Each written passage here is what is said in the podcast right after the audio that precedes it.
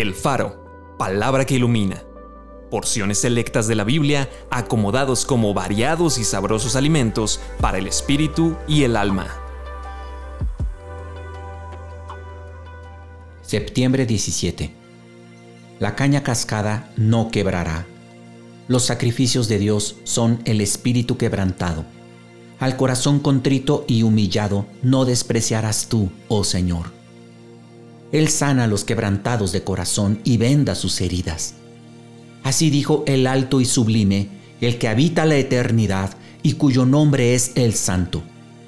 Yo habito en la altura y la santidad, y con el quebrantado y humilde de espíritu, para hacer vivir el espíritu de los humildes y para vivificar el corazón de los quebrantados. Porque no contenderé para siempre, ni para siempre me enojaré pues decaería ante mí el espíritu y las almas que yo he creado.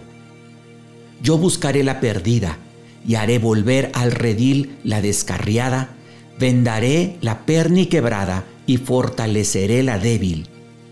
Por lo cual, levanten las manos caídas y las rodillas paralizadas y hagan sendas derechas para sus pies, para que lo cojo no salga del camino, sino que sea sanado su Dios vendrá y los salvará.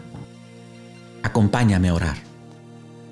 Señor, yo te quiero dar gracias porque al primer error, al primer pecado, a la primera falla, tú podrías desecharme y fácilmente podrías encontrar a una persona mejor que yo.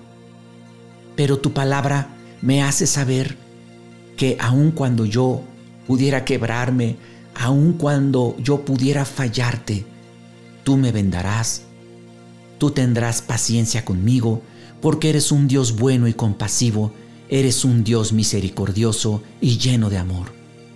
Gracias Señor, porque me aceptas tal y como soy, y sabes que en este cuerpo caigo eventualmente en pecado.